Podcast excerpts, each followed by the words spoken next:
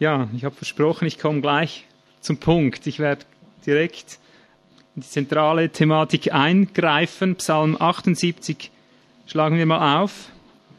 Psalm 78 und dort ab Vers 3. Vielleicht ab Vers 2 schon. Ich will meinen Mund öffnen, Psalm 78 ab Vers 2. Ich will meinen Mund öffnen zu einem Spruch, will hervorbringen Rätsel aus der Vorzeit. Es gibt Rätsel, die die Vorzeit in sich birgt. Das meint, alles, was früher war unter dem alten Bund in Israel, ist eine rätselhafte Geschichte. Und dieses Rätsel, das hat Gott aufgegeben. Es war Gottes Absicht, bewusst rätselhafte Geschichte zu machen. Aber die muss ausgelegt werden, die muss gedeutet werden. Für uns als Grundsatz der Auslegung nach 1. Korinther 10, alles, was Israel widerfuhr, ist ihnen aus einem Grund geschehen. Hier ist des Rätsels Lösung, ein Teil davon zumindest. Alles, was Israel im Fleisch im Alten Testament widerfuhr, ist unseretwegen, uns Neutestamentler wegen geschehen, damit wir Orientierung haben. Ich sage es jetzt mit meinen eigenen Worten, damit wir an ihrem Beispiel, an ihrem Vorbild lernen können, was auf uns zukommt, welche Wege wir geführt werden, was Gottes Sinn, Ziel und Absicht ist. Sprich, wieder mit anderen Worten, alles, was jenen widerfuhr im Alten Testament, rätselhaft, was sie selber nicht verstanden, warum und wieso werden sie so seltsame Wege geführt, war ein Schatten, ein Typus, eine Vorschau dessen, was wir im Geist ebenso nachvollziehen werden.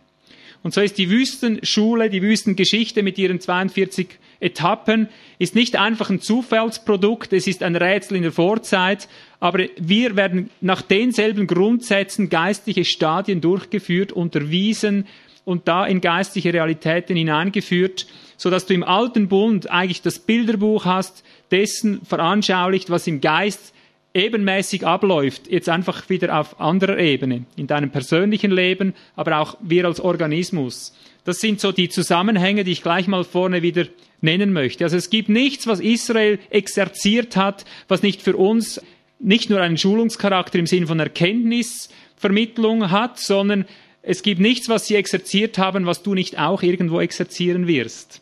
Unter verschiedenen Umständen verschiedene Exerzierplätze. Jetzt geht's aber weiter. Das Rätsel der Vorzeit, wir wollen es jetzt ein bisschen angehen. Ich möchte fast sagen, ein Haupträtsel der Vorzeit. Vers 3. Was wir gehört und erfahren und unsere Väter uns erzählt haben, wollen wir nicht verhehlen ihren Söhnen und dem künftigen Geschlecht erzählen die Ruhmestaten des Herrn und seine Macht und seine Wunder, die er getan hat. Denn er hat ein Zeugnis aufgerichtet in Jakob und ein Gesetz aufgestellt in Israel, und gebot unseren Vätern, sie ihren Söhnen kundzutun. Warum das eigentlich alles, Herr? Damit das künftige Geschlecht sie kenne, die Söhne, die geboren werden sollten, und auch sie aufständen und sie ihren Söhnen erzählten. Mal nur bis hierher, um eine Zwischenzusammenfassung zu machen. Also du merkst, alles, was geschehen ist an Ruhmestaten, an Zeichen und Wunder, Gott legt ein Hauptgewicht darauf, behaltet das jetzt nicht für euch, lasst das nicht mit euch in den Sarg sinken am Schluss des Lebens. Ihr müsst unbedingt das euren Kindern dann weitergeben und die wieder den Kindern und die wieder den Kindern. Hier siehst du eine ganze Generationenfolge, die verordnet ist als Befehl Gottes. Und hinter all dem steht ein großes, gewaltiges Ziel. Und das müssen wir kennen bei all dem, was wir tun. Jetzt lesen wir weiter, warum das alles, Herr, diese ständige, das künftige Geschlecht, diese Generationenvererbung dessen, was du Großes gewirkt hast in der Vergangenheit. Vers 7, der Schlüssel des Rätsels Lösung, ein Teil wieder davon, damit sie auf Gott ihr Vertrauen setzten und die Taten Gottes nicht vergessen und seine Gebote befolgten, damit sie nicht würden wie ihre Väter, ein widersetzliches und widerspenstiges Geschlecht, ein Geschlecht, dessen Herz nicht fest war und dessen Geist nicht treu war gegen Gott. Wie die Söhne Ephraim, gerüstete Bogenschützen, sich wendeten am Tag des Kampfes. Sie hielten nicht den Bund Gottes und weigerten sich, nach seinem Gesetz zu wandeln. Sie vergaßen seine Taten und seine Wunder, die er sie hatte schauen lassen. Wieder bis hierher. Zusammenfassend, er sagt, es gibt einen großen Grund, warum eine Generation der anderen von den Zeichen, von den Wundern, von den Großtaten Gottes berichten soll. Ich sage zuerst, was es nicht der Grund ist. Sie mussten es nicht von Generation zu Generation weitersagen, damit die jüngste Generation dann sagen kann, oh, hatten die einen großen Gott. Habt ihr das gut herausgehört? Oh, hatten die einen großen Gott. Er hat es nicht gegeben, damit wir über alte Zeiten nachträumen können und dann bedauern, dass in den neuen Zeiten nichts mehr läuft. Es ist ihnen widerfahren, damit die Kommenden merken, das ist die Generationsgeschichte, das ist die Art und Weise Gottes. Wir sind in demselben Gottes äh, Namen, in demselben Gott eingenistet. Er macht dieselben Dinge immer wieder und so wie er damals geholfen hat, so wird er auch jetzt wieder helfen. Das ist eine ganz eminent wichtige Grundlage, die wir hier haben. Und Ephraim dient hier als Negativbeispiel, als Lehrer jener Zeit. Ephraim heißt es, war wie ein schlaffer Bogen. Eigentlich sollten sie ein kriegstüchtiges Heer sein, aber in der entsprechenden neuen Situation, die auf sie zugekommen ist, versagten sie kläglich. Und es gab nur einen Grund, der hier genannt wird. Welcher Grund? Was war der Grund, warum sie kläglich versagten und ein schlaffer Bogen waren? Bitte? Ungehorsam, nein. Das Herz war nicht fest, was? Ich rede jetzt von der Ursache. Fehlendes Vertrauen. Habt ihr gehört? Sie vergaßen seine Taten. Das ist die Wurzel. Das andere ist schon die Frucht. Der Unglaube und so weiter ist schon Frucht. Das Versagen, das Nicht-Vertrauen, all diese Dinge, ist schon Frucht. Die Ursache war, sie vergaßen seine Taten. Und achte, das kommt in diesem Zusammenhang immer wieder vor. Sie vergaßen seine Taten und da siehst du, wie wichtig es ist, dass wir die Großtaten Gottes im Alten Testament im Bewusstsein behalten. Aber jetzt gilt es hier sorgfältig zu unterscheiden, denn wir leben tatsächlich in einer Generation, in einem Geschlecht, in einer Zeit, wo man tatsächlich die Wunder Gottes in Erinnerung behält. Aber was steckt dahinter? Ist es nicht eine zeichen- und wundersüchtige Generation, in der wir uns befinden? Seid ihr hier anderer Meinung? Wenn du mal genau hinschaust, könntest du sagen, es wurde wohl zu keiner anderen Zeit mehr ein Bewusstsein, dass Gott Zeichen und Wunder tut, als gerade jetzt. Und jetzt werden ja die Dinge erst so richtig losgehen, die falschen Propheten und die Zeichen und Wundertäter, die werden erst so richtig noch kommen. Und du siehst, hier ist eine große Kluft. Wir sagen immer, das, was der Ismael vorausbringt, wird nachher im Echten kommen. Es wird immer das, was Gott tut, wird zuerst ein Falschspieler vorauskommen, der eigentlich das tut, was Gott wiederherstellen möchte, nur auf falsche Weise. Eben Ismael im Fleisch gezeugter Nachkomme, anstatt Isaac im Geist gezeugter Nachkomme. Was hat Gott im Sinn? Wir befinden uns im Zeitalter, das kannst du jetzt eben an Ismael ablesen, wir befinden uns in einem Zeitalter, in dem Gott uns ganz neu ein Bewusstsein seiner Größe, seiner Zeichen und Wunder erwecken möchte, dass wir das wieder haben. Die Frage ist nur, wozu? Wie funktioniert der Zusammenhang? Warum will er, dass das so neu ins Bewusstsein kommt wie nie zuvor? Ich sage dir hier die simple Antwort. Nicht deswegen, es wird nicht so verwaltet, wie es heute verwaltet wird. Es ist eine falsche Verwaltung, Zeichen und Wunder groß zu machen, um dann Zeichen und Wunder zu tun.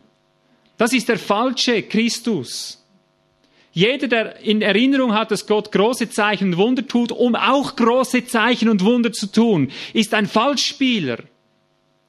Es gibt nur einen Grund, warum Gott will, dass wir seine Zeichen und Wunder gedenken. Und das ist der eine, weil das, was ihnen widerfuhr, uns widerfahren wird.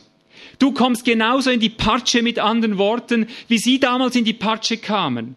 Und wenn du total Endstation bist und Endstation hast, dann ist der Moment da, wo du seine großen Taten gedenken sollst, um in der neuen Situation des Festgefahrenseins, des am Ende gekommen Seins, dass du hier an den großen Gott, der Zeichen und Wunder tut, gedenkst, um hier ein aktuelles Wunder in die Situation hinein zu erwarten, in die neue, unlösbare Situation, die menschlich ein für alle Mal nicht zu lösen ist. Verstehen wir den Unterschied? Nicht Zeichen und Wunder gedenken, um in Eigendynamik wundertäterisch herumzulaufen. Viele sagen Herr, Herr, aber sie tun nicht, was er sagt. Ja, wir haben Zeichen und Wunder getan, wir haben deiner Wunder gedacht, wir haben Dämonen ausgetrieben. Er sagt mitnichten, euch kenne ich nicht. Und seht ihr, die Geschichte Israel hat einen Schwerpunkt. Jetzt sage ich dir den Titel dieser Botschaft. Ein Schwerpunkt, auf eines zielt es ab, was Gott mit seinem Volk trainiert hat und was er mit dir und mir trainieren wird, was er unablässig dabei ist. Ich rede jetzt über die Zentralität. Ich habe jetzt also einen Begriff konstruiert, um einen Titel zu erfinden. Sonst fragt mich Bettina immer hinterher, was ist für ein Titel und ich weiß es nicht. Die Zentralität der Auferstehungskraft. Das ist jetzt der Titel. Die Zentralität der Auferstehungskraft. Ich weiß nicht, ob du dir schon Rechenschaft darüber abgelegt hast, was die Geschichte Israel auf einen Nenner, fast auf eine Nussschale zusammengefasst beinhaltet. Studiere es selber nach. Ich möchte die 100 Beispiele der Schrift gar nicht nennen. Ich möchte dir nur den Punkt zeigen als solches, dass du ihn immer wieder findest, so oft du es liest. Lies nach, wo du willst im Alten Testament. Du wirst eines merken, worauf es Gott immer wieder abgesehen hat. Und eine Schriftstelle gebe ich dir sicher, um das nachzuweisen, kannst du schon mal suchen, 5. Mose 8. Es gibt einen Grund, worauf Gott immer wieder hingezielt hat. Fast jede Geschichte, die genannt wird, zielt irgendwo darauf hin ab, dass du Israel in einer Klemme drin siehst, wo es tatsächlich nicht mehr möglich war, in irgendeiner menschlichen Weise sich weiterzuhelfen. Stimmt das? Ist das nicht absolut typisch fürs Alte Testament? Und du denkst vielleicht manchmal beim Lesen, oh, das war auch ein schlimmes Volk, ja, die haben sich ja da selber reinmanövriert. Und du hast recht, es stimmt. Sie haben sich in sehr viele Probleme selber hineinmanövriert, so wie du und ich auch. und da liegt der Punkt, ja. Gott hat dieses Volk, das immer wieder selber in Schuld verfiel, immer wieder eigentlich Gelegenheit gab, Gott zu verpassen, hat Gott dieses Volk immer wieder neu erweckt. Im Psalm 78 heißt es dann, als er sie umbrachte, was geschah dann? Dann fragten sie wieder nach ihm. Als er anfing, sie zu töten, dann haben sie wieder nach ihm gefragt. Aber wie auch immer, Gott bleibt bei unserer Selbstverschuldung nicht stehen. Die Geschichte Israels ist auch ohne Selbstverschuldung, mit und ohne, auf eines angelegt. Und das ist, dass Gott ganz gezielt wollte, dass sein Volk von einer Unmöglichkeit zur anderen gehen sollte. Ich schlage das kurz nach aus 5. Mose 8, um dir das kurz zu beweisen, damit du siehst, dass ich hier nicht eine neue Lehre habe. Ich lese dort die Verse 2 und 3 und dann noch die Verse 14 bis 17, 5. Mose 8, Vers 2. Und du sollst an den ganzen Weg denken, den der Herr, dein Gott, dich diese 40 Jahre in der Wüste hat wandern lassen, um dich zu demütigen, um dich zu prüfen. Siehst du, das sind die Zwecke, die Ziele. Warum in der Wüste? Um dich zu demütigen, um dich zu prüfen, um zu erkennen, was in deinem Herzen ist, ob du seine Gebote halten würdest oder nicht. Und er demütigte dich und ließ dich hungern. Und er speiste dich mit dem Mahn, das du nicht kanntest und das deine Väter nicht kannten. Warum das alles? Um dich erkennen zu lassen, dass der Mensch eben nicht vom Brot allein lebt, sondern von allem, was aus dem Mund des Herrn hervorgeht, lebt der Mensch. Und dann zählt er auf, wie selbst die Kleidung und die Schuhe nicht alt wurden, wie lauter Demonstrationen der Auferstehungskraft oder der Kraft Gottes, der übernatürlichen Kraft an ihnen wirksam wurden. Nochmals dort Verse 14 und bis 17 dass du nicht deinen Gott vergisst, sagte dort, dein Herz sich erhebt, der dich aus dem Land Ägypten, aus dem Sklavenhaus herausführte, der dich wandern ließ in der großen und schrecklichen Wüste, wo feurige Schlangen und Skorpione sind, in dem dürren Land, wo kein Wasser ist, der dir Wasser aus dem Kieselfelsen hervorbrachte, der dich in der Wüste mit Mahn speiste, das deine Väter nicht kannten, um dich zu demütigen und um dich zu prüfen, damit er dir am Ende wohl tue und du dann nicht in deinem Herzen sagst, meine Kraft und meine Stärke, die Stärke meiner Hand hat mir dieses Vermögen geschafft, sondern du sollst an den Herrn, deinen Gott, denken. Also das ist kurz zusammengefasst, was Gottes Ziel war, und ich möchte jetzt bewusst sagen, nicht nur mit der Wüstenwanderung, sondern ganz pauschal hat er Gott auf eines hintrainiert. Und das ist, dass sie 100 Prozent in eine Kapitulation des menschlichen Vermögens kämen. Dass sie 100 Prozent nicht in irgendeiner Weise noch Hoffnung auf Fleisch und Blut setzen konnten. Und haben sie es trotzdem versucht, haben sie sich Ägypten herbeigezogen oder nimm, wenn du willst. All diese Nationen waren immer wie Stäbe, auf die man sich stützen möchte und dann brechen sie ein und fahren dir unter die Haut. Du hast dir die Finger, die Hände, alles aufgerissen, weil sie nicht stützen konnten. Gott hat mit eifersüchtiger Gewalt darüber gewacht, dass Israel nicht irgendwo auf Fleisch und Blut vertrauen konnte. Und siehst du, das war Berechnung, das ist Geschichte, gezielte, einwandfrei gezielte Geschichte, die Gott mit Israel tat, damit sie in eine Auferstehungsdimension hineinkämen. Hat das Bedeutung für uns? Ja, ich sag dir, so war eben 1. Korinther 10 sagt, dass alles, was ihnen widerfuhr, dir zum Vorbild geschehen ist. Sprich, du wirst in den Fußstapfen nachwandeln, dir wird dasselbe widerfahren. Dasselbe Ziel ist mit dir und mir auf dem Plan. Da kommst du und ich nicht drum herum.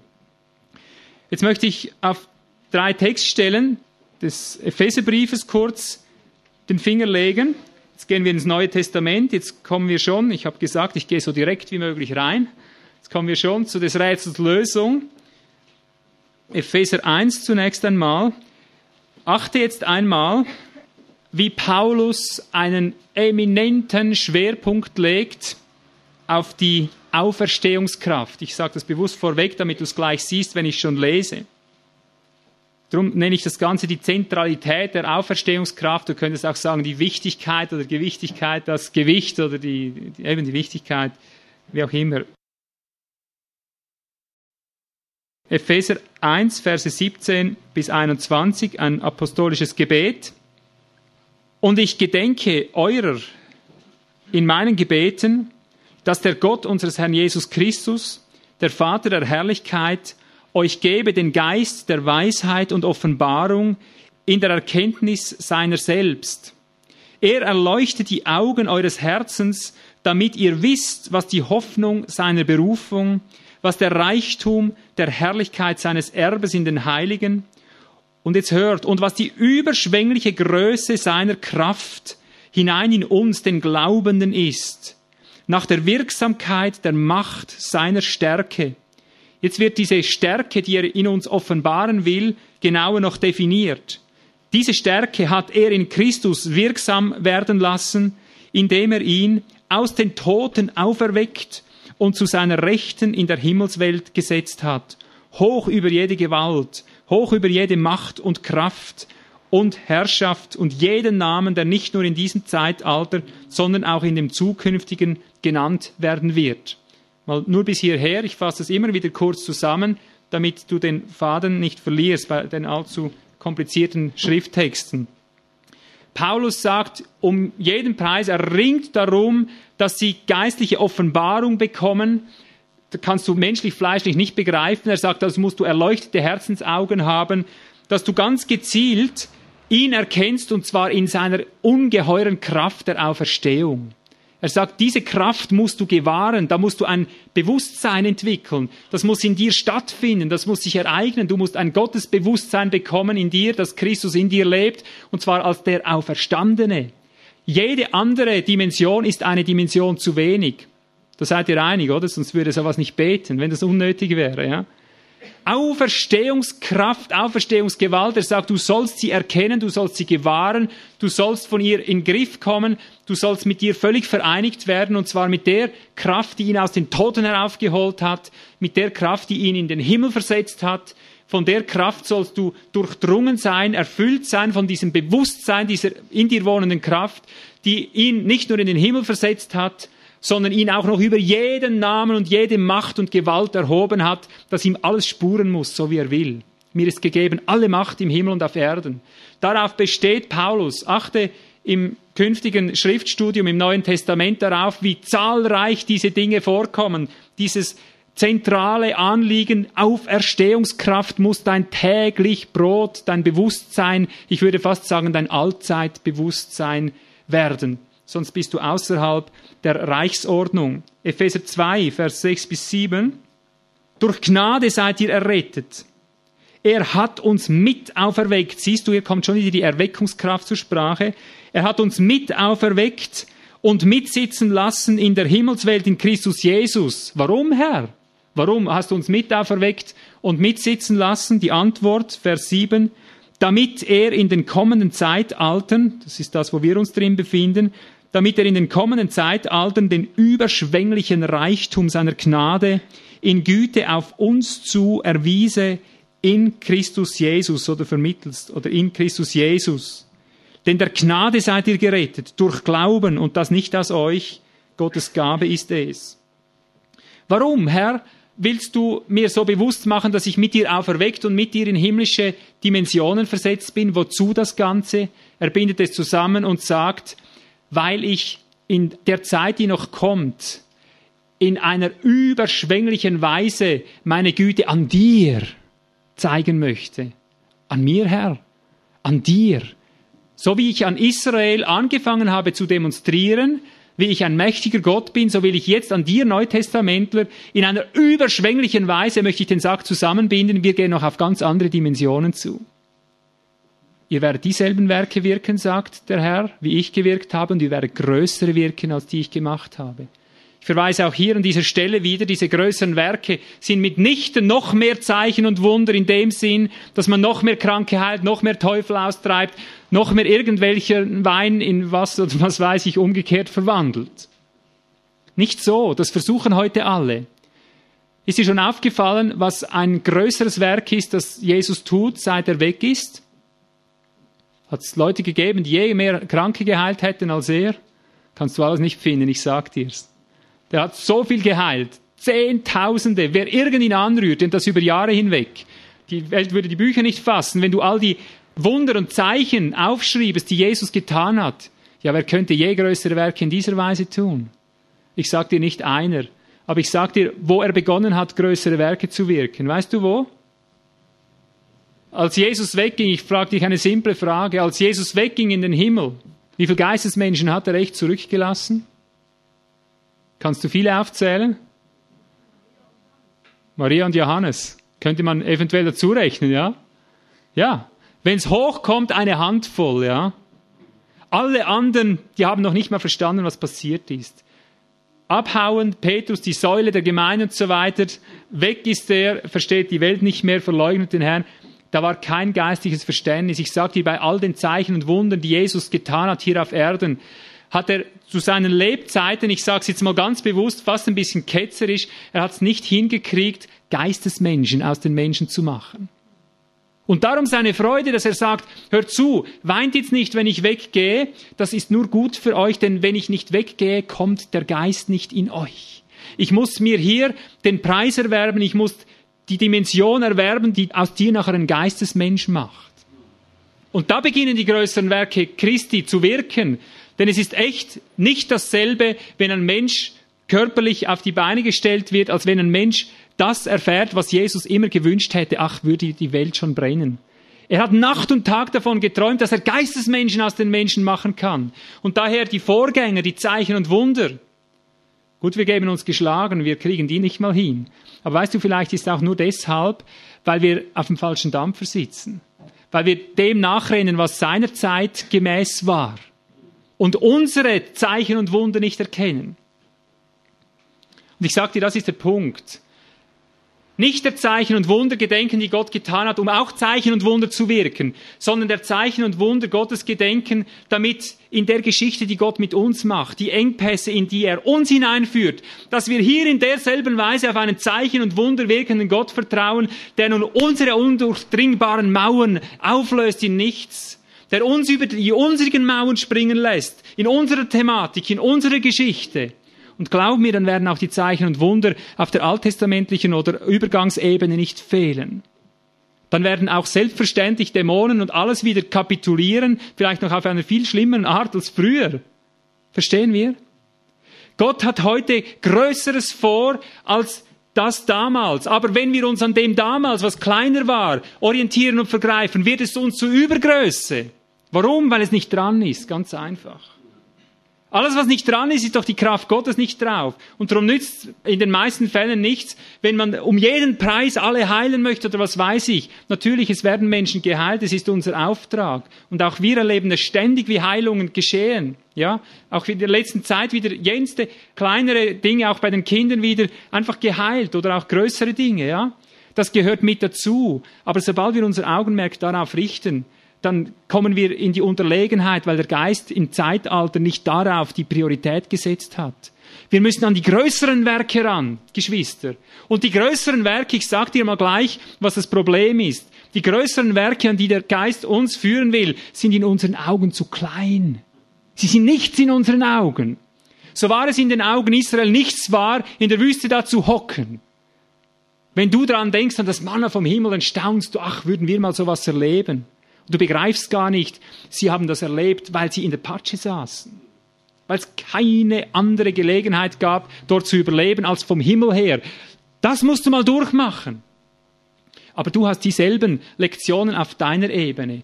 Wir haben die Herausforderungen unserer Zeit und da wird dieselbe Gottes gewaltige Kraft herrschen, die damals sie durch die Wüste geführt hat, die sie damals gegenüber ihren Feinden bestehen ließ, die sie damals in all diesen unzähligen Geschichten aus den unmöglichsten Unmöglichkeiten herausführte. Wir haben unsere Thematik, wir haben unseren Auftrag, wir haben unser Land, das einzunehmen ist. Und ich sage es als prophetisches Wort, es wird uns nicht mangeln an all dem, was früher schon war, wenn wir in dem drin sind, was Gott jetzt tun will mit uns als Schwergewicht. Verstehen wir? Das sage ich mit ganz großer Gewissheit, das werden wir so erleben.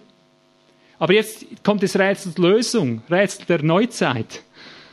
Sie hatten Rätsel der Vorzeit, ich rede jetzt vom Rätsel der Neuzeit. Sag mir, was sind nun die größeren Werke, die auf dem Plan Gottes stehen? Was ist das? Und das wollen wir erkennen, dass Gott uns in eine Geschichte genommen hat, in einen Auftrag gestellt hat, den wir zu erfüllen haben. So war er Israel sagte, nun geht ihr ins verheißene Land. Auch uns ist geboten, geht ins verheißene Land. Genau wie Ihnen, analog. Was ist unser verheißenes Land, wozu es weit größere Zeichen und Wunder braucht als in allen anderen Zeiten, weit mehr Auferstehungskraft? Wer kann es mir sagen? Das organische Leben in uns, Organismus. Halleluja. Ja. Missionsbefehl, was ist damit? Werke.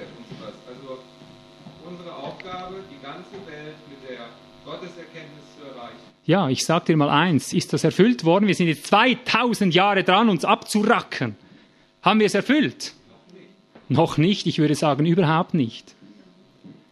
Und die wir evangelisiert haben, sind sie wirklich Christen? Nicht alle. Ich sage jetzt ein böses Wort, äh, sagen dann die anderen wieder, die nur die Kassetten hören. Ich dir, von 100 ist einer drin, wenn es hochkommt. Im neuesten Rundbrief gehe ich noch ein bisschen weiter. Ich nehme dort an, dass von 1000 einer, von 10.000 vielleicht zwei drin sind. Wirklich in Christus. Das ist die Schweinerei des versäumten Missionsbefehls. Wir haben die organische Wirklichkeit nicht bewahrt.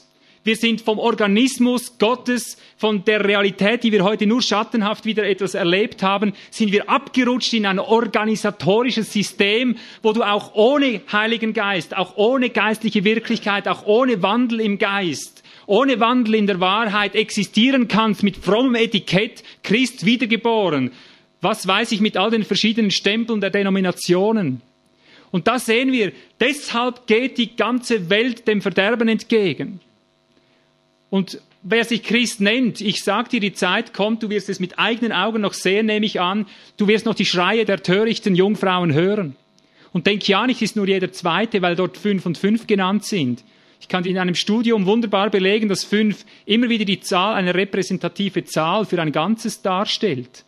Das kann ich durch, durch die ganze Schrift belegen, egal wer über Zahlenkunde schon was geschrieben hat. Ich weise dir nach, dass die Zahl fünf bedeutet stellvertretend für ein Ganzes.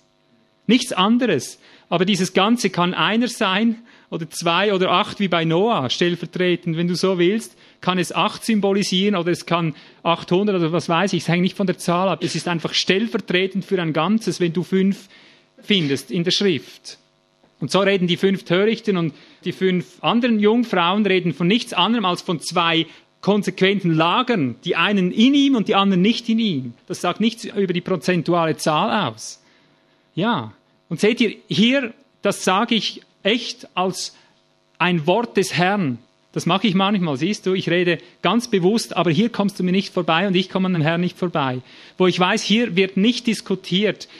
Hier sage ich, so wahr der Herr lebt, sein Organismus ist die Antwort überhaupt. Es muss alles hinein in ihn führen. Wir sind Organe Gottes und wenn wir das nicht sind, sind wir nichts. Das wahre Heiligtum ist ein Organismus. Lest bitte auch den neuesten Rundbrief, die Heiligtum und Scheinheiligtum. Da nehme ich das nochmals unter die Lupe, um zu zeigen, alles, was nicht diese Nerven- und Blutverbindung hat in christlichen Dasein, alles, was nicht so organisch wächst und miteinander hinwächst unter das Haupt, ist nicht Heiligtum. Sündenvergebung ist Vorhofsgeschichte. Sündenvergeben ist die Bedingung, dass du in den Organismus überhaupt eingeproppt wirst, dass du überhaupt eine Antenne hast, wenn du hier sitzt. Und darum habe ich heute Morgen gesagt, wenn du hier sitzt, geistlich interessiert bist und du kriegst die Dinge nicht mit, du bist im Vorhof. Und das nimmt jetzt ständig mehr zu. Jetzt ist der Geist dabei, die größeren Werke zu wirken, die größten, die er je gemacht hat. Nicht nur Geistesmenschen als Individuen zu zeugen, sondern geistliche Organismen, die als Organismus in die Vollendung hineinwachsen, und zwar ganz langsam, aber sicher. Es ist ein echter Leidensprozess, Leiden wie nie zuvor. Es bedeutet Drangsale äußerster Art. Da haben wir viel zu leiden aneinander. Aber der Geist wirkt jetzt in dieser Zeit, dass wir zusammen geschmolzen werden. Alles, was nicht in Christus ist, wird als anstatt Christus Organismus vollendet und wir, die in Christus sind, werden in Christus vollendet. Du kannst nur drin oder draußen sein. Bist du Vorhofschrist, ein religiöser Mensch, der immer nur seine Sünden bekennt und so und bist nicht in der Dimension des wahren Organismus. Du bist nicht an der Geschichte Gottes beteiligt. Jetzt ist Gott dabei, seinen Organismus weltweit so wiederherzustellen, dass das Ganze jetzt zusammengefügt wird in der Kraft der Auferstehung. So wird es sein. In der Kraft der Auferstehung, was kein Mensch kann. Das hast du jetzt gesehen, dass wir Menschen uns 2000 Jahre die Zähne ausgebissen haben. So weit, dass wir noch nicht mal mehr wissen, was Organismus Gottes ist. Man redet von Leib Christi, aber man versteht darunter ein kirchliches Leben. Auch ein freikirchliches Leben. Und es hat nichts mit Organismus Christi zu tun, solange das Du nicht zum Ich und das Ich nicht zum Du geworden ist. Solange nicht Christus live in uns übernommen hat und seine Werke tut durch uns so wie du es heute ein Stück weit mitverfolgen konntest, dass nicht der Prediger der Führer ist, sondern der Geist, der eben zeigt, wo er drin ist, wo er nicht drin ist. Solange das nicht dahin gekommen ist, wir werden nie und nimmer irgendeinen Missionsauftrag erfüllen. Wir beißen uns die Zähne aus als organisiertes Christentum, das in sich nicht mehr Kraft hat als ein Fußballclub vielleicht ein bisschen mehr Anziehungskraft manchmal als irgendein Wanderverein. Kann sein, wenn man es ein bisschen interessant gestaltet. Aber geistliche Dimension entsteht daraus nicht. Wahre Vollendung bedeutet tiefer und tiefer diese Hindernisse wegnehmen, die dem Strom der Kraft des Lebens im Weg stehen. Und ich sage dir mal eins, wo wirklich der Strom des Heiligtums ist, dieser glasklare Strom, der bis zu den Grundfundamenten des Bachbettes durchsichtig ist, wo du jedes Fischlein schwimmen siehst. Solange wir nicht dieser glasklare Strom sind, ist gar nichts. Aber wo dieser Strom durchfließt, das kannst du dort lesen in Ezekiel 47. Da wird alles geheilt werden. Die Bäume links und rechts, alles wird geheilt werden, wo dieser Strom hinkommt. Aber nur, wo dieser Strom hinkommt. Und das ist der Strom aus dem Heiligtum, nicht aus dem Vorhof. Strom aus dem Heiligtum. Daran wird die Welt erkennen, sagt er, wenn ihr so wie der Vater und ich und der Vater in mir und ich im Vater, wenn ihr so miteinander eins seid. Seht ihr, und das hat null und nichts zu tun mit unseren ökumenischen Anstrengungen, die auch wieder Ismael sind, der anstatt Christus zeigt, was auf dem Plan Gottes steht. Ich sage es auch hier wieder. Die ganze weltweite Verbrüderung, man ist eins, man will Leib Christi demonstrieren im Sinn einer Übereinkunft, Handschlag, Schulterklopfen, Wein trinken, äh, Würste braten und so weiter oder was man immer halt dann als gemeinsamen Faktor nimmt oder wenn es halt nur das Bewusstsein ist, wir wollen eins sein, wir wollen eins sein, dieses blinde Eins sein. Daran erkennst du, was auf dem Plan Gottes steht. Gott möchte die Einheit, von der Christus geredet hat, wie der Vater in mir und ich im Vater, die will er jetzt herstellen. Und schon ist Ismael auf dem Plan. Schon macht er es wieder. Der Fleischesmensch, aber genau das ist dran. Aber nicht auf der Weise, sondern auf der Weise des Zeugnisses des Lebens. Auf der Weise des Zeugnisses der Wahrheit und der Kraft des Heiligen Geistes. Der geistlichen Wirklichkeit. Der Realität, wie sie ist, so wie Gott uns sieht. Nicht Versammlungen, wo jeder einfach mit Augenbinde, Mundkorb und Ohrenstöpsel rumlaufen muss, damit er mit dem Nächsten zurechtkommt. Ja, und wo diese Art der Einheit ist, wo das Du zum Ich und das Ich zum Du wird, wo er zu uns und wir zu ihm werden, wo diese Gottespräsenz ist, diese heilige Gegenwart seiner selbst, ich sag dir, das macht den Menschen die Augen auf. Das ist es. Das ist es, wenn es irgendwas ist. Ich möchte aber auch nicht darüber hinwegtäuschen, dass schwere Zeiten kommen, dass das Spiel eigentlich vorerst verdorben ist. Ich denke, Gott wird hier nur eine Sammlung machen, eine kurze Geschichte. Ich nehme an, dass jetzt über die Welt eine sehr schnelle Bewegung geht, aber eine kurze Geschichte, wo sehr viel Aufbruch und Erweckung und Umbruch und Hineinfinden in diese Realitäten kommen wird, aber nur um dann endlich vereinigt zu werden mit dem, was oben schon lang wartet. Wir machen hier das Rennen nicht allein. Epheser 1.10 sagt klipp und klar, das Ziel Christi ist nicht nur, dass die Früheren in ihn hineinkommen, sondern dass am Schluss alles, was im Himmel und was auf der Erde ist, in ihm vereinigt wird als ein Organismus. Und dann kracht's. Dann kracht's, das sage ich dir. Dann wird keiner mehr hier unten an dem Zeugnis der Wirklichkeit vorbeikommen. Das bedeutet Gericht. Sobald wir vollendet sind, beginnt das da unten zu schütteln, weil das Wesentliche wird geschehen durch Gerichte in dieser Welt. Wir können sie nicht mehr überzeugen im Moment, aber wir machen uns bereit, um sie nachher zu überzeugen, wenn sie so weit sind, dass sie es sehen möchten. Versteht ihr all diese Gedanken? Wir werden jetzt vollbereitet. Es wird ein Werk geben weltweit, das Gott vollendet. Aber um es dann in einer, wie sagt man, einem Antrittsverlesen mit ihm zusammen in Wolken, wie immer das dann sein mag, um ein Antrittsverlesen haben mit all denen zusammen und dann wird auskommen, wo du dich im Heiligtum drin befindest. Und je nach Diensttauglichkeit, ich sage es mal anders, je nach Organismustauglichkeit, die du schon hier unten mitgelernt hast, wirst du auch verfügbares Werkzeug sein. Du bist auch meiner Meinung, dass nicht jeder jetzt das machen kann heute, was ich jetzt gerade heute mache hier, oder? Wer ist der Meinung, dass es nicht einfach jeder kann? Ja, warum nicht? Das kann doch jeder, bist doch auch ein Christ, bist doch auch ein Bruder, oder? Gott hat dich doch auch lieb, oder? Macht doch keine Vorzüge, oder? Habe ich einen Vorzug? Nein, ich habe einen Weg hinter mir. Verstehen wir? Ich habe einen Weg hinter mir. Ich habe Zehntausende von Lektionen in Kleinstarbeit während vielen Jahren, fast zwei Jahrzehnten jetzt oder mehr als zwei Jahrzehnte, habe ich exerziert unter Qualen ohne Ende, um diese Feinheiten im Geist zu unterscheiden zu lernen. Was bist du, was bin ich, was ist Teufel, was ist irdisch, was ist himmlisch. Da gibt es Zehntausende von Konstellationen, die du trainiert wirst, um sie nachher zu praktizieren. Ich habe es mal irgendwo so gesagt, wenn irgendwo eine Rakete in All geschossen wird, dann wird man nicht irgendeinen dahergelaufenen Banausen nehmen und den da hochschießen. Da wirst du den nehmen, der dazu trainiert wurde. seht ihr, die Christen hocken auf ihrem Rechtfertigungskissen und freuen sich auf den Himmel und merken gar nicht, dass sie sich nicht in einem fortlaufenden Prozess befinden. Wir müssen uns auf den Weg machen, Organismus Gottes zu werden. Das ist eine absolut dringende Befehlsausgabe. So spricht der Herr, möchte ich hier sagen wieder.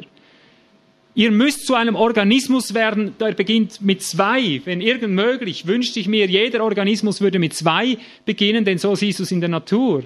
Jede Pflanze, jedes Tier, jeder Mensch, du kannst mir nicht irgendein Lebewesen nennen, das nicht auf der Weise Leben bekommen hat, dass zuerst eben ein Same ist und der wird in sich gebrochen und dann entsteht eine erste Zelle, zwei. Ist das so?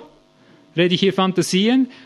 Die ganze Natur redet von Christus. So entsteht der Christus, auch die wahre Gemeinde.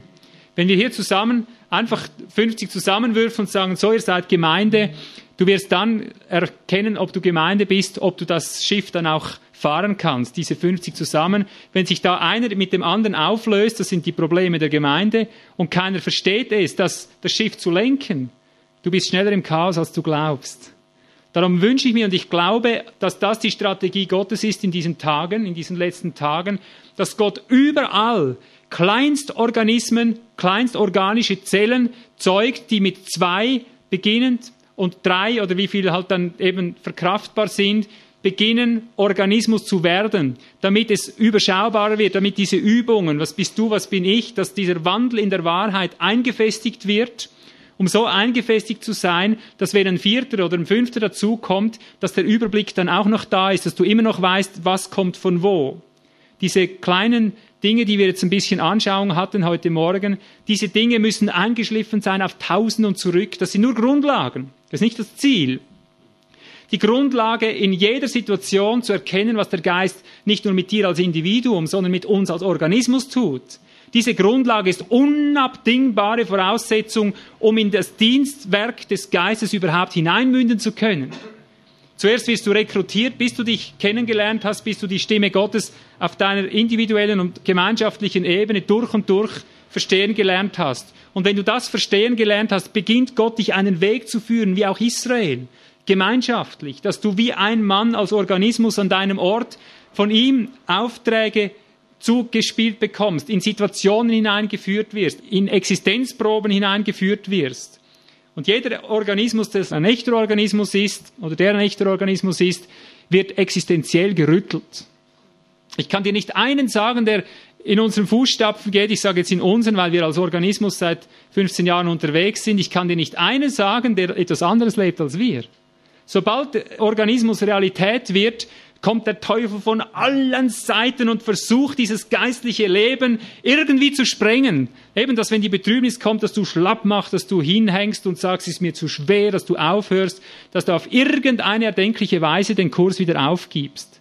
Der Teufel weiß nur eins, wenn wir gemeinsam lernen, im Kraftfeld Gottes zu leben und jeden Störfaktor, der dieses Leben, diesen Auswuchs des Lebens, jeden Störfaktor, der das hindern will, den wir beseitigen, dann weiß er aus Erfahrung, dass die Kraft ständig zunimmt. Die nimmt zu, da musst du gar nichts machen. Du machst nur deine kleinen Übungen. Du gehst nur immer, so wie wir es heute gezeigt haben, du gehst nur immer genau auf das ein, was der Geist gerade wirkt. Ob kleine oder große Anweisungen spielt überhaupt keine Rolle. Du tust nur genau das, nichts mehr und nichts weniger.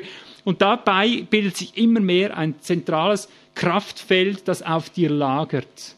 Und unsere Aufgabe ist es nur, die Kraft des Lebens zu attestieren, die Kraft des Geistes zu messen, zu bekennen und immer zu signalisieren, Moment, hier ist die Kraft drunter, Ursachenfindung, zack, und je beweglicher du hier wirst, desto mehr baut der Geist darauf auf. Und der Teufel weiß, wenn das geschieht, dann wird es sichtbar. Dann gehen die Herren Theologen schlecht aus, die immer sagen, Leib Christi ist nur unsichtbare Dimension. Und jeder, der sie sichtbar machen will, ist ein Verführer. Ich sage dir genau, umgekehrt ist es. Jeder, der nicht bekennt, dass Jesus im Fleisch kommend ist, Partizip, ist der Anstatt Christus und der Verführer. 2. Johannes 7. Und ob die Gemeinde sichtbar werden muss und ob, damit sie erkennen, das ist unser Missionsbefehl. Ich war ein absolut feuriger Evangelist in meinen ersten Jahren 1977 oder da, bis 79 oder 80. Wir haben nur evangelisiert, aber wir haben sehr bald erkannt, dass es gar keine Christen werden, die wir hier machen. Denn sie konnten an uns ja keine geistliche Wirklichkeit lernen. Sie haben an uns nur gesehen, wie man kompromissbeladen lebt. Wir haben nicht geistliches Leben gehabt. So kamen sie rein und raus. Wir haben Hunderte bekehrt und Hunderte gingen wieder verloren. Und die dann sogenannt gerettet waren, treten immer um den Punkt und drehen heute noch um den Punkt. Ich verfolge das seit 20 Jahren genau mit, auch was die Bibelschüler von damals machten. Die aller, allermeisten gehen irgendwo in einen kleinen Kreis zurück und verändern irgendwo. Und ich sage dir, es gibt nur eine Antwort. Fortsetzung des Weges, organisches Werden und Wachsen gemeinschaftlich. Er macht nicht notwendigerweise mit dir allein nur immer Geschichte. Es gibt Einzelfälle, die Gott eben groß gebraucht, das ist klar, das wird er immer so machen, aber sein Ziel ist, dass wir Einheit haben durch den Geist. Und darum habe ich vor, ich sage 1983 kurzum, habe ich einen Schnitt gezogen, habe gesagt, jetzt erkenne ich, Herr, du willst mich in eine Schule nehmen, ich werde jetzt verzichten auf jedes Evangelisieren, bis ich gelernt habe, was Gemeinde überhaupt ist. So war der Befehl Gottes an mich. Ich habe das ganz genau gewusst, du gehst jetzt in die Schule, du lernst, was Organismus ist. Das hat mir der Geist offenbart, dass er das will. Wir konnten es überhaupt nicht verstehen, handhaben schon gar nicht. Wir wussten nur, das ist der Plan. Und das war unsere Ausbildung, ja. Und jetzt nach 15 Jahren hat Gott endlich die Tür geöffnet, um nach außen anzufangen um nach außen das zu vermehren, zu multiplizieren, dass überall geistliche Organismen ins Leben gerufen werden. Und so erfülle ich indirekt meinen Missionsauftrag. Ich habe gewusst, wenn ich wirklich Liebe zur Welt habe, muss ich von unten her anfangen. Dann muss die Gemeinde zuerst gerettet werden. Die Gemeinde muss zuerst Realität wiederfinden. Dass das, was sie in den Büchern schon haben, endlich mal Fleisch und Blut wird, ja. Und das wird die Welt überzeugen und nichts anderes, ja. Und das braucht die Welt auch im kommenden Zeitalter des tausendjährigen Reiches, wie wir es nennen, das braucht die Welt. Dieses Werkzeug muss zugerüstet sein und das wird jetzt und hier und heute in unserer Zeit mit zugerüstet. Soweit zum Umfeld. Das, behaupte ich, ist die Aufgabe, der Befehl, der Gott in dieser Zeit der Gemeinde gibt. Geh ein in dieses Land. Nimm es ein. Fühlst du dich gut dabei bei diesem Befehl? Wer geht schon auf diesem Weg von euch und kann sagen, es ist kein Zuckerschlecken? Oh, Preis sei Gott. Hätte ich all die Hände gesehen vor 15 Jahren, mir wären die Augen übergegangen. Heute gehen sie mir nicht über, weil ich weiß, wie viel es mehr braucht. Es ist kein Zuckerschlecken. Und ich sage dir jetzt den Zusammenhang, damit ich langsam zur Sache komme. So war Israel ganz gezielt vor unmögliche Situationen gestellt wurde. So war, hat Gott uns darauf hintrainiert, dass wir diese Hürde nehmen. Dass der Mensch so geübt ist, unablässig, nicht nur alle Jahre mal wieder, ein Auferstehungswirken Gottes zu erleben, dass wir geübt sind, unablässig als Alltagsbewusstsein und Realität aus der Auferstehungsdimension zu schöpfen. Darum hat er all diese Geschichte gemacht. Siehst du den Zusammenhang? Israel hat alle paar Jahre, vielleicht mal auch Jahrzehnte dazwischen, mal so eine Extremsituation erlebt. Ausnahme die Wüste, ja. Oft heißt es, sie hatten 40 Jahre Ruhe. Ja, was lief in den 40 Jahren? Da ist eine Generation bei uns fast weg. Und dann wieder so ein wuchtiges Ereignis. Nur noch du kannst helfen, nur noch du, Herr. Gott will, dass sich das in unserem Leben als Alltagsrealität wiederholt, und zwar in unser verheißenes Land hinein. Und ich sage dir jetzt klipp und klar, wie es ist. Und wenn wir das nicht verstehen, Geschwister, wir haben nichts verstanden, um was es hier geht, hier unten. Gemeinde zu werden als lebendiger Organismus, nicht als Hai-Organismus, so, sondern als lebender, realer Organismus. Organismus zu werden ist eine Sache der Auferstehungskraft Gottes oder es ist gar nichts. Das kann kein Pfarrer, das kann kein Apostel und kein Prophet, das kann kein Lehrer und kein Hirte und kein Nichts. Es kann nur eines, die Kraft der Auferstehung. Und das ist der Grund, warum Paulus unablässig nach der Auferstehungskraft Ausschau gehalten hat. Natürlich auch mit dem letzten Gedanken, dass er auch leiblich auferstehen wird. Und da müssen wir auch durch. Auch das wirst du als Glauben nehmen oder du wirst es nicht nehmen. Glaubst du mir das? Die Leute meinen immer, es geht einfach so, du wirst schon so auferweckt. Aber wenn es automatisch geschieht, bist du bei der zweiten Kategorie. Glaub mir das. Alle Menschen werden einmal auferweckt, mit oder ohne Glauben. Äh, ja? Aber die ohne Glauben werden von selbst auferweckt. Die stehen dann einfach da. Oh, da bin ich wieder. Wo komme ich her? Aber uns heißt es, steh auf.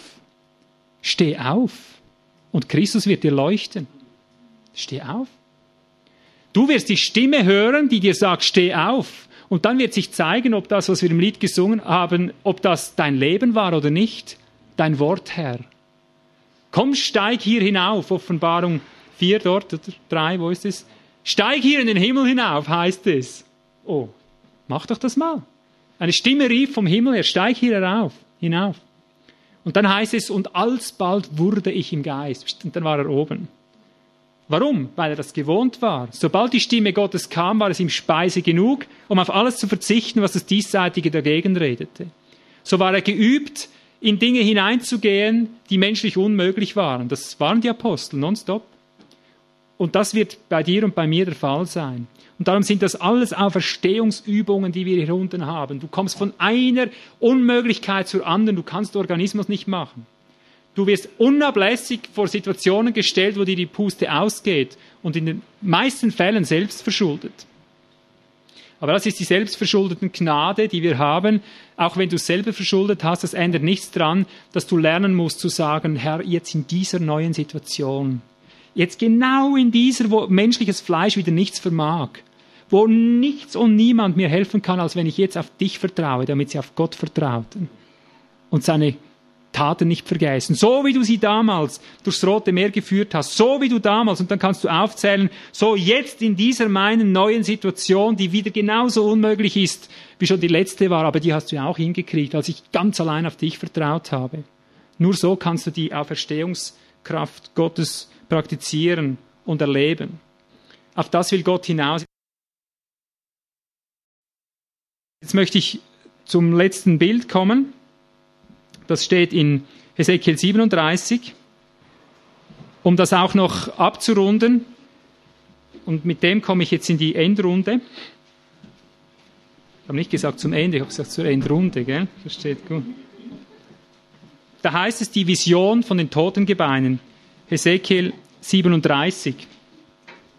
Die Hand des Herrn kam über mich und er führte mich im Geist des Herrn hinaus und ließ mich nieder mitten im Tal, und dieses war voller Gebeine.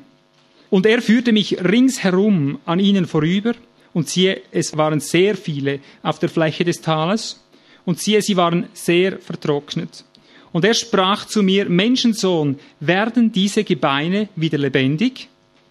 Und ich sagte, Herr, Jahwe, du siehst, du weißt es. Nur bis hierher. Was sind das eigentlich für Totengebeine hier? Wer kennt die Schrift schon ein bisschen? Was ist das für ein Typus? Wir haben gelesen, alles, was ihnen widerfuhr, unseretwillen geschrieben. Bitte? Was hier in dieser Stelle, was bedeutet das mal in Hesekiel 37? Bitte? Nein. Nein, das ist Israel, oder? Im Alten Testament ist es Israel, das ja der Typus ist. Äh, der Israel Gottes hat im Fleisch begonnen, wenn du so willst, auch durch den Geist, aber im Fleisch begonnen, in Abraham, Israel und so. Alles, was ihnen widerfuhr, ist um des Israel willen geschehen. Das heißt, die Realität, die hinter Israel steht. Wer ist denn das? Die Realität hinter Israel. Ja, das ist der Christus. Wenn du sagst, was ist die Gemeinde? Ich kann dir nur sagen, es gibt nur eine Definition, was Gemeinde ist. Es ist der Christus. Es ist er selber. Er ist die Gemeinde. Sie ist nur sein Leib, oder? Wenn du sagst, was ist der Israel Gottes? Es ist er. Der Israel Gottes nach Galater 6 ist er selber live. Vollendet im Geist, angefangen im Fleisch. Siehst du hier die toten Gebeine, das ist Israel. Wenn du es im Zusammenhang liest, wirst du sehen, das ist der Zustand Israels, nachdem sie nun 586 vor Christus in die babylonische Gefangenschaft abgeschleift wurden. 722 Jahre vor Christus ging schon das ganze Nordreich weg in die Verbannung, in die assyrische Verbannung. Die gab es schon gar nicht mehr, diese zehn Stämme, die waren schon weg. Und jetzt, eben 586 vor Christus, auch noch ganz Juda, alles ging auch noch weg, die letzten zwei Stämme auch noch weg. Und genau so fühlten sie sich. Sie waren wie wild zerstreute Totengebeine, total ausgetrocknet, in der Talsohle unten, Tiefpunkt angelangt, absolut Endstation. Und ich sagte jetzt etwas ganz Wichtiges. Diese Stellen werden oft verwandt, um jetzt mit dem Fernglas nach Israel zu schauen, in der großen Hoffnung, jetzt ist Israel wieder da, jetzt wird sich Ezekiel 37 erfüllen. Und ich rate dir eins, es möge sich erfüllen, ich freue mich, wenn es sich erfüllt, es wird sich erfüllen. Aber dazu sind wir schon wieder ein Zeitalter zu früh, denn wir sonst immer hinterherhinken, entweder hinken wir hinterher oder sind weit voraus. Ich rate dir an, lies das nicht mit der Israel-Brille in unserer Zeit. Was hier geschrieben steht, ich glaube an eine Wiederherstellung Israels. Ich glaube es. Aber was hier geschrieben steht, diese babylonische Gefangenschaft, die Erfüllung, in der wir uns jetzt befinden, geht um die Wiederherstellung des Israel Gottes, der zusammengenommen schon aus Juden und Heiden schon besteht. Den musst du nicht mehr machen, der ist schon da. Da sind die Juden mit drin von Anfang an. Das ist das, was jetzt geschieht. Was damals Babylon war, wir sind auch wieder in Babylon. Wir befinden uns in babylonischer Zerstreuung. Das kannst du 2000 Jahre fast nachweisen, wie die Christen unter Verstreutheit überall, eben wie Totengebeine, abermals da liegen. Und das ist das Vorbild für die Zeit, in der wir uns jetzt, genau jetzt befinden und was genau jetzt an uns geschieht. Nach dem Muster wird es sich wieder ereignen, wenn die ganze Welt drankommt, ist klar. Und dort mag Israel der Erstling sein, aber das ist in einem späteren Kapitel der Fall. Verstehen wir? Weil alle Nationen sind nachher dran. Im tausendjährigen Reich gibt es gar keine Nation mehr, die nicht drankommt. Ja, also was hier geschrieben steht, ist summarisch zusammengefasst, auf welchem Weg jetzt in dieser Zeit, in der du und ich lebst, wie das zu geschehen hat, auf was es ankommt. Ich fasse das ganz kurz zusammen, so kurz wie irgend es kann. Wie beginnt die Wiederherstellung? Zuerst wirst du oder der sich halt vom Geist Gottes da gepackt weiß, Vers 2, und er führte mich ringsum an ihnen vorüber. Und siehe, es waren sehr viele auf der Fläche des Tales, und siehe, sie waren sehr trocken. Das hat der Geist Gottes nun mit mir gemacht, über Jahre hinweg. Ich hoffe mit dir auch. Er hat mich ringsum ums christliche Lager geführt, überall durch, durch alle Denominationen und Kirchen. Ich habe überall nur eines gesehen. Den Christus, der mir erschienen ist am Anfang meines Weges, der mich zu sich in die Herrlichkeit genommen hat und sich mir offenbart hat als einen Diener, damit er weiß, wer er ist, den habe ich kaum irgendwo gefunden. Ja? Wenn, dann nur kleine Fragmente, die aber immer überall wieder erdrückt und erstickt wurden. Du wirst also rumgeführt, bis du überzeugt bist, da ist Endstation.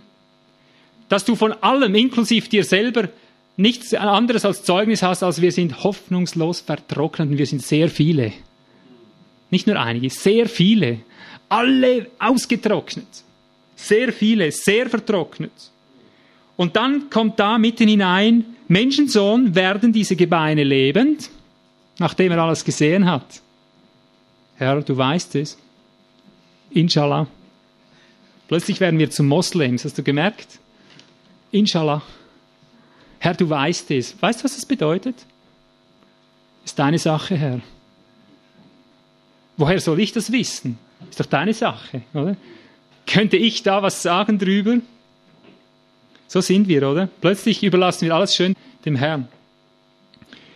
Du weißt es, da sprach er zu mir, ohne lange zu fackeln, Weissage du. Weissage über diese Gebeine und sag zu ihnen, ihr vertrockneten Gebeine, nicht ihr Lebenden, ihr vertrockneten Gebeine hört das Wort des Herrn. So spricht der Herr Yahweh zu diesen Gebeinen, zu diesen. Siehe, ich bringe Odem in euch, dass ihr wieder lebendig werdet, und ich lege Sehnen an euch, und ich lasse Fleisch über euch wachsen, und ich überziehe euch mit Haut, und ich gebe Odem in euch, dass ihr wieder lebendig werdet, und ihr werdet erkennen, dass ich der Herr Yahweh bin. Bitte nehmt jetzt das ernst. Wir machen hier keine Späße, keine Spiele.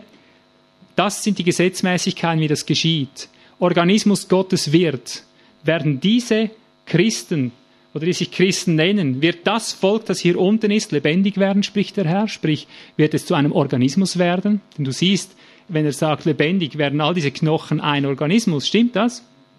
Wird das Volk zu einem Organismus werden? Wer würde mal was sagen? Inshallah. Sagen wir doch mit, Inshallah, oder? Versucht haben wir es doch alle schon, ja. Besten Fall hast du ein paar Knochen zusammengefädelt, ein Band drum gemacht, ein schönes, und damit war es, ja. Das haben wir nicht alles mit diesen Knochen schon versucht. Bis hin zur Seifenfabrik haben wir gestartet, um Geschäfte wenigstens draus zu machen, oder? Kann mit Knochen doch noch allerlei hinkriegen. Ja? Ich würde sagen, inshallah, das ist genau die Antwort, Herr, das musst du wissen. Also, ich denke eher nicht, heißt es eigentlich, ja. Und ohne Punkt und Komma, wenn du so willst, sagt der Herr, jetzt weiß, sage du. Und das sage ich wieder als eine ganz feste Überzeugung, die ich habe. Wenn wir, du und ich, und vor allem zu dem, den der Herr meint und sagt, du, weiß, sage du, und wir sollen alle weiß sagen, sagt Paulus, wenn wir nicht die Sprache Gottes sprechen, wenn wir das nicht aussprechen, was Gott auf dem Plan hat, es wird nie werden. Es wird nie werden. Die Zentralität der Auferstehungskraft ist daran geknüpft, dass wir das ausführen, dass wir damit beginnen, dass wir zu diesen toten Gebeinen sprechen, dass wir hingehen und weissagen, so wie es hier steht. Spricht zu den vertrockneten Gebeinen, hört das Wort des Herrn. Und das mache ich heute Morgen, Geschwister. Habe ich eine Legitimation, sowas zu machen? Glaubt ihr's? Ich habe eine Legitimation, weißt du warum? Weil ich seit 1977 oder in diesen Jahren mit diesem Amt betraut wurde, ohne zu wissen, wohin mich das führt. Und ich habe nichts anderes gemacht in all diesen Jahrzehnten, als mich unablässig an die Knochen zu machen, die Knochenarbeit. Und bin zu der absoluten Überzeugung gelangt, mehr Auferstehungskraft, Herr. Und ich weiß heute, es geht nur und einzig durch die Kraft Gottes, aber durch mich. Nicht ohne mich. Er wird es nur dann in Bewegung setzen, wenn du und ich, ich beginne jetzt, ich gehe voran, ja. Wenn ich, sage ich jetzt mal, wenn ich mich aufmache und im Gehorsam das tue, was der Geist mir befohlen hat. Und darum sage ich, hört ihr toten Gebeine. Es ist normal. Es ist Gottes Absicht. Er hat dich ganz bewusst in diesen sehr vertrockneten Zustand, in diese Talsohle gelegt. Hör jetzt aber, du Totengebein, wenn du dich noch so tot fühlst, wenn du noch so da unten hängst, hör das Wort des Herrn. So spricht der Herr zu diesen Gebeinen, siehe ich, bringe den Odem in euch, dass ihr wieder lebendig werdet. und ich lege Sehnen an euch, und ich lasse Fleisch über euch wachsen und überziehe euch mit Haut, und ich gebe Odem in euch, dass ihr wieder lebendig werdet, und ihr werdet erkennen, dass ich der Herr bin.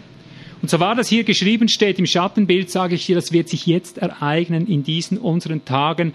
Es wird sich auf geistlicher Ebene realisieren, es wird wiederhergestellt, so wie er es hier gesagt hat. Und ich möchte, dass wir das ernst nehmen, dass wir daran glauben, dass wir erkennen, dass Gott dieses Wort tut. Jetzt geht aber die Geschichte noch weiter, Vers 7. Und ich weiß, sagte, wie mir befohlen war. Da entstand ein Geräusch, als ich weiß sagte, und siehe ein Getöse, und die Gebeine rückten zusammen, Gebein an Gebein, und ich sah, und siehe, es entstanden Sehnen an ihnen, und Fleisch wuchs, und Haut zog sich über sie oben darüber, aber es war noch kein Odem in ihnen. Siehst du, haben wir ein Problem. Das ist alles geistliche Realität. Ich sage dir jetzt einfach, was das konkret bedeutet. Wir haben schon angefangen, seit vielen Jahren diese Weissagung auszusprechen. Gott wird den Organismus wiederherstellen, so wahr Paulus gesagt hat, bis wir alle hingelangen zum Vollmaß, zum Vollwuchs der Fülle Christi, als ein Mann, sagt er dort, Epheser 4. Wir werden dahin kommen, dass wir nicht mehr Unmündige sind, sondern zusammen eben ein Geist, ein Leib, ein Glaube, ein Erkenntnis haben werden. Wir haben vor vielen Jahren damit begonnen.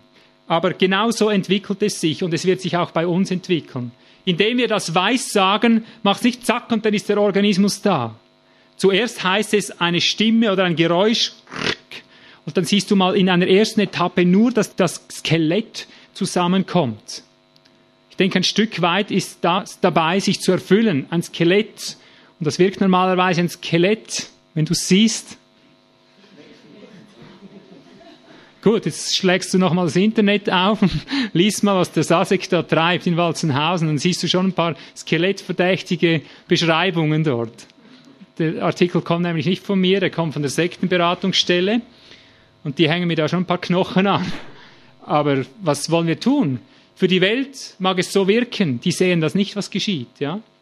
Für die, die den Geist nicht haben, die merken nicht, dass hier Herrlichkeit geschieht. Die sehen nur ein Kadaver, ein Skelett, ah, dann schreien sie wie eine Geisterbahn. Aber ich sage dir eines, wenn wir nicht bereit sind, einfach mal vorgängig zusammenzurücken, uns dahin rufen zu lassen, wo Knochen an Knochen gehört, es wird sich nie ein Organismus bilden. Und darum rufe ich heute ganz gezielt wieder dazu auf, lasst euch hinbewegen. So spricht der Herr, ich werde es tun, ich werde es mit meiner Kraft tun, ich werde die Szenen drüber legen. Aber habt ihr gemerkt, wo die Weissagung hier sich zu erfüllen beginnt? Ich habe es jetzt schon gesagt. Er sagt nicht, ich werde euch zusammenrücken. Habt ihr das gemerkt? Achtet darauf. Hört ihr vertrocknete Gebeine das Wort des Herrn. So spricht der Herr zu diesen Gebeinen. Siehe, ich bringe Odem in euch, dass ihr wieder lebendig werdet und ich lege Sehnen an euch. Merkst du, er beginnt bei der Stufe 2. Und dann, als er weiß sagt, entsteht eine Stimme, heißt es wörtlich im Hebräischen. Nicht einfach ein Geräusch. Eine Stimme. Es entstand eine laute Stimme und ich sage dir, was so eine Stimme ist. Stimme eines Rufenden in der Wüste. In der Wüste bahnt ihm einen Weg. Stimme bedeutet hierher. Komm. Und wenn ich heute dir sage, wenn du irgend vollendet werden willst, wenn du Organismus Christi werden willst, dann sag ich dir als Stimme, du sollst meine Stimme jetzt hören, sag ich, komm und stell dich in das Glied, wo du hingehörst. Lass dich zur Zelle berufen, auch wenn ich dir das nicht auf Anhieb präsentieren kann. Beginne mit dem du zusammenlebst, mit dem christlichen Umfeld, das mit dir gehen will, diesen Weg das Organismus werden will. Stelle dich diese Berufung. Das ist deine Aufgabe. Du hörst eine Stimme und du kommst. Verstehen wir? Wenn wir nicht kommen, beginnt die Weissagung sich nicht zu erfüllen. Die Sehnen, das heißt die Verbindungen, werden erst gewirkt, nachdem die Knochen schon zusammengerückt sind. Auch das Zusammenrücken ist eine übernatürliche Geschichte. Das versteht sich von selbst. Ich habe gesagt, Auferstehungskraft von A bis Z. Aber wenn du die Stimme hörst, Steh auf aus den Toten, dann sollst du kommen. Und weil du sie hörst, weil du eine Stimme hörst, darum kannst du es auch. Es ist schon übernatürlich genug, dass du diese Stimme überhaupt hörst. Aber dann komm und stelle dich, sonst wird keine Geschichte sein. Und dann sagt er, ich werde die Sehnen darüber legen. Mit anderen Worten, das wild Verstreute hört auf. Du magst dich jetzt irgendwo verlassen fühlen in deiner Wüste, es hört auf. Du bist nirgends eingebunden, du bist irgendwo auf verlassener Posten, auf der Wüstenstrecke irgendwo. Dann wird die Verbindlichkeit als erstes aufgerichtet. Die Sehnen, das sind die verbindenden Elemente, oder? Das sind die Züge, die nachher es braucht, um das Ganze kraftvoll zu machen, um zu bewegen. Die Sehnen kommen als nächstes, erst wenn das Ganze so zusammen ist, wie Gott es haben will. Würdest doch auch so machen, oder? Wenn du Konstrukteur wärst. Du auch keine Sehnen spannen, solange der Knochen nicht genau dort ist, wo er hingehört.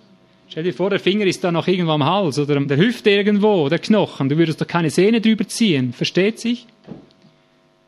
Und dann erst, wenn die Verbindlichkeit da ist, wenn die Sehnen da sind und die Bänder, könntest du auch sagen, die das Ganze zusammenhalten, das lebt noch überhaupt nicht, wie es soll. Erst dann beginnt sich das Fleisch drüber zu ziehen.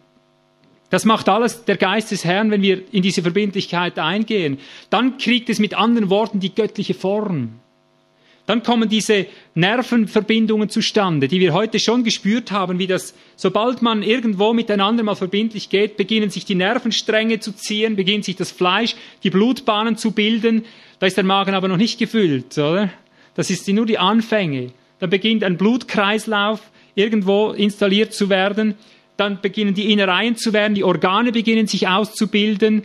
Da kommen die Gaben, die echten Gaben endlich zum Tragen. Verstehen wir? Aber ich fasse es mal nochmals zusammen bis hierher. Organismus kann nur werden aus absolut sehr vertrockneten toten Gebeinen. Jeder, der sich noch gut fühlt und Kirche bauen will, ist disqualifiziert von diesem Lauf. Auferstehungsdimension kann nur aus dem absoluten Tod realisiert werden. Nur der Tote kann Auferstehungskraft anziehen. Nur der absolut sehr Vertrocknete kann das erleben, ist dazu berufen. Glaub das. Und darum mach nicht immer eine Geschichte draus, wenn du so unten bist, so absolut vertrocknet und in der Wüste. Anfang des Evangeliums, Markus 1.1, Anfang des Evangeliums, wie heißt es? Stimme eines Rufenden. In der Wüste bahnt dem Herrn den Weg. Das ist der Anfang des Evangeliums. Es ist normal, dass du in der Wüste hängst. Jede Geschichte Gottes hat in der Wüste begonnen, inklusive die Schöpfung der Erde war eine Wüste. Israel in der Wüste, Jesus in der Wüste, Paulus die ersten drei Jahre in Arabien in der Wüste, du und ich in der Wüste. Alles, was ihnen widerfuhr. Es muss dahin kommen, dass wir in die Verbindlichkeit eingehen zuerst. Und dann wird er die göttliche Form geben. Aber damit noch nicht genug. Erst wenn diese Innereien, wenn du so willst, wenn sich das Fleisch drüber zieht, die Muskeln, wenn das anfängt, Gestalt zu gewinnen, kommt auch dann die Haut drüber. Und das ist eigentlich das Ansehnliche bei der ganzen Geschichte. Stell dir vor, ich würde hier ohne Haut stehen, nützt mir das schönste Fleisch drunter nichts. Fast noch schrecklicher, als wenn ich da als Skelett stehe. Darum ist es auf Gedeih und Verderben angewiesen, dass wir Weissagen, dass wir fortwährend dieser Auferstehungsdimension Zeugnis geben und ich werde Fleisch drüber ziehen. Und jedes Stadium wird nur funktionieren, wenn du aus dem absoluten Null lernst zu sagen, die Situation wird sich wandeln jetzt durch Auferstehungskraft. Auferstehungskraft muss unser täglich Brot werden, dieses Bewusstsein dass wenn es absolut null ist, dass wir lernen zu sagen, und der Geist des Herrn kommt jetzt darüber, und der Geist des Herrn verwandelt es, und der Geist des Herrn beschleunigt es, und es ist die Kraft Gottes, die real da ist, die das wirkt, nicht ich mit meinen Bemühungen. Das muss tägliches Brot sein, ich kann es nicht genug wiederholen. Und dann kommt die Haut, und dann siehst du also das großartige Ergebnis, Vers 8, Fleisch wuchs, Haut zog sich über sie oben darüber, aber es war noch kein Odem in ihnen. Das sind alles Stadien, mit denen musst du rechnen, ja. Manchmal werde ich fast den Verdacht nicht los, dass dieser Odem erst reinkommt, wenn das Ganze da mit oben und unten konstruiert ist. Aber ich möchte hier nicht zu weit gehen in der Auslegung. Äh, ich freue mich schon, wenn die Verbindlichkeit mal beginnt, dass wir mal endlich Skelett werden und erste Sehnen sich ziehen.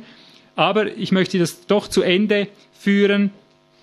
Vers 9 heißt es, nachdem eben kein Odem, kein Geist in ihm war, heißt es, und er sprach zu mir, Weissage nun dem Odem, Weissage Menschensohn, und sprich zu dem Odem, so spricht der Herr Yahweh, komm von den vier Winden her, du Odem, und hauche diese Erschlagenen an, dass sie wieder lebendig werden. Da weissagte ich, wie er mir befohlen hatte, und der Odem kam in sie, und sie wurden wieder lebendig und standen auf ihren Füßen, ein sehr, sehr großes Heer. Merkst du die Typologie? Das wird das Heer sein, das diese Ordnung hier unten, die wirkliche neue Weltordnung wiederherstellt. Nicht die von den Illuminaten und wer da alles beteiligt ist mit Freimaurerei und was weiß ich, was für Geheimgesellschaften. Das werden die Ordnungskräfte sein, das Heer Gottes. Organismus. Überall Organismen, die die Ordnung hier unten wieder aufrichten, das Offenbarwerden der Söhne Gottes, die in dieser Welt wieder Ordnung schaffen, die das Ganze wieder einrenken, jedes an seinen Platz bringt, so wie sie sich jedes an ihren Platz bringen ließen. Die Söhne Gottes werden nichts anderes sein als Organismen. Jeder Organismus ein Sohn, nicht Individuen. Bin ich fest davon überzeugt. Puh, jetzt sind wir weit gekommen. Hä? Jetzt bleibt mir nur noch eins, Geschwister. Wollen wir den Weg gehen oder wollen wir nicht gehen?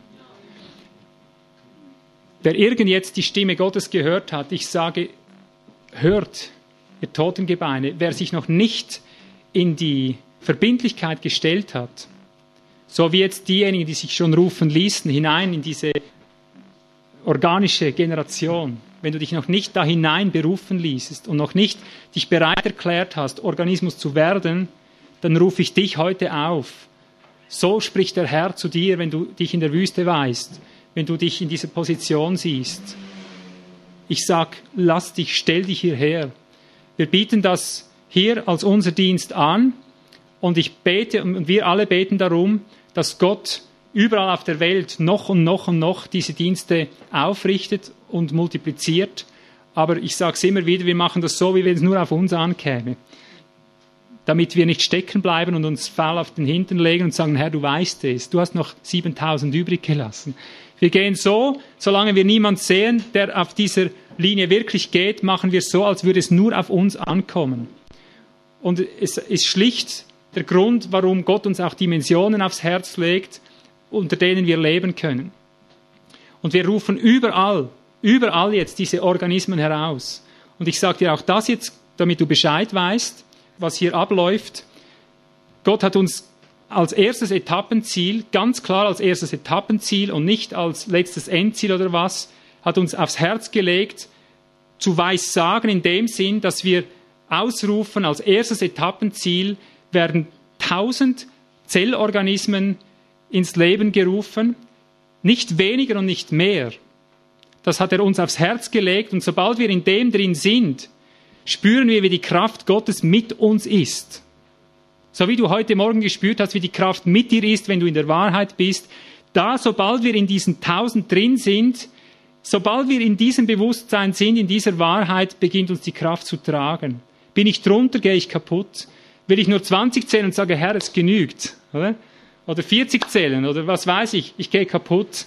Nur wenn ich Gehorsam 1000 vor Augen habe, da spüre ich, ist die Kraft und da drin ist für mich die Verheißung, dann wird auch deine Familie nicht zu kurz kommen. Hörst du das gut? Das sind Worte des Herrn. Dann wird deine Familie nicht zu kurz kommen. Als erstes Etappenziel, ich spüre, da drin hat Gott unser Feld vorbereitet, dass wir selber überleben können, dass unsere Familie nicht zu kurz kommt.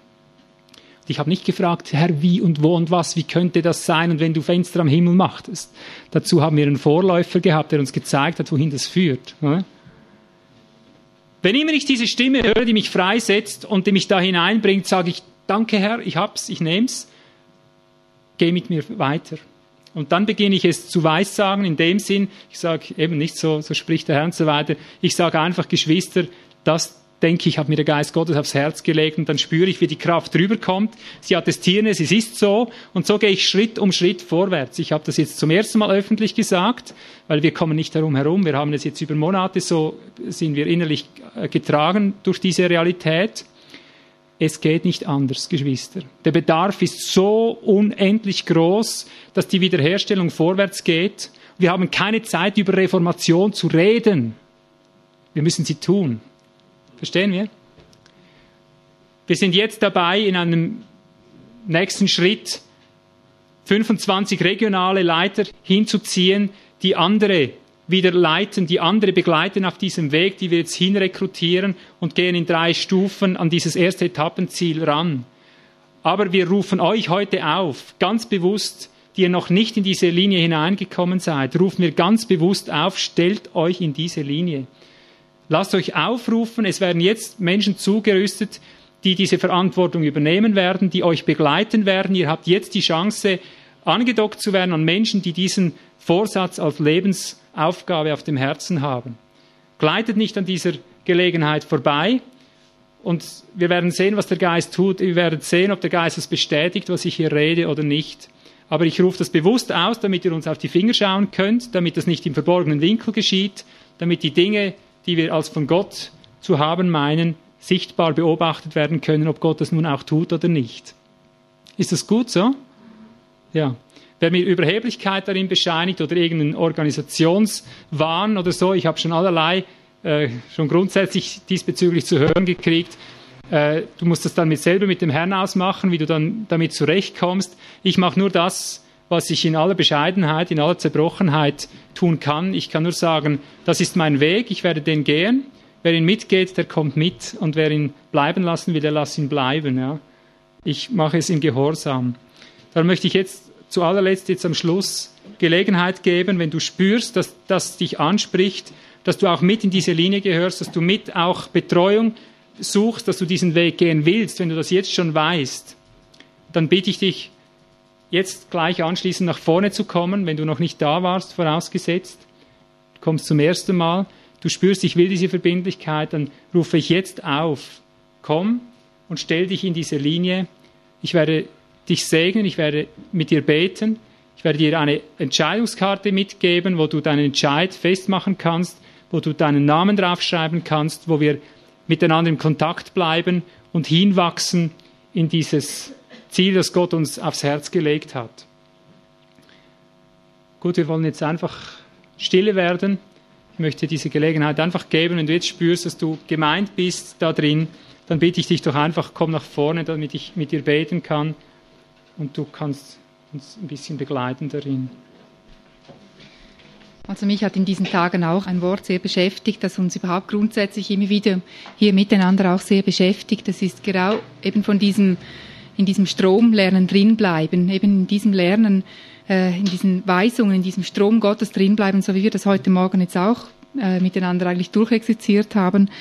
Und dann bin ich also auf eine Bibelstelle gestoßen, die hat mir das richtig auch erklärt, eben was immer wieder mhm. geschieht. Divo hat das ja auch gesagt, von diesem Organismus, der in diesen Tagen wirklich real gebaut wird, neben dem Christusorganismus oder umgekehrt, ich weiß nicht wie, aber dass diese zwei Organismen da einfach gebaut werden, ganz real. Und das hat mich so angesprochen in 1. Johannes 2 ist da unten eine Definition, was der Antichristus ist. Und das hat mich genau in diese Thematik hinein so angesprochen. Da heißt es, in 1. Johannes 2, Vers 18, Kinder, es ist die letzte Stunde und wie ihr gehört habt, dass der Antichrist kommt, so sind auch jetzt viele Antichristen aufgetreten.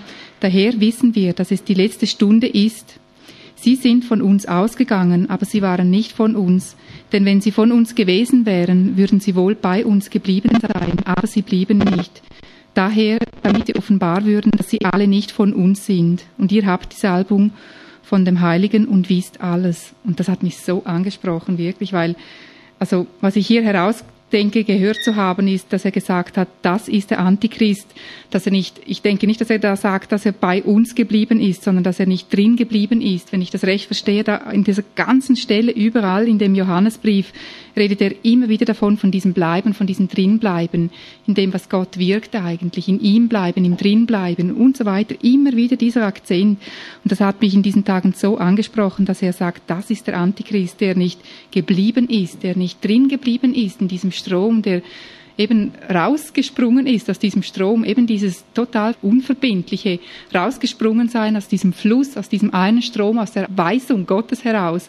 Und das ist für mich genau eigentlich das Gegenteil von Organismus. Das ist eben die Organisation oder das Christliche statt eben Christus. Das ist genau das, was so ein ganz eine Spur neben der Wirklichkeit ist und doch total etwas anderes ist. Und das hat mich so angesprochen, dass das der Antichristus ist, dass das der ist, der nicht geblieben ist, der nicht drin geblieben ist. Und wir haben da selber unsere liebe Mühe immer wieder äh, als Organismus immer wieder in diesem einen Strom drin zu bleiben, der uns Gott gewiesen hat. Aber wir merken tatsächlich immer wieder, da ist das Leben, da ist die Salbung, eben in diesem gemeinsamen Blutfluss drin. Und das hat mich jetzt zu dieser Thematik nochmal angesprochen. Ja.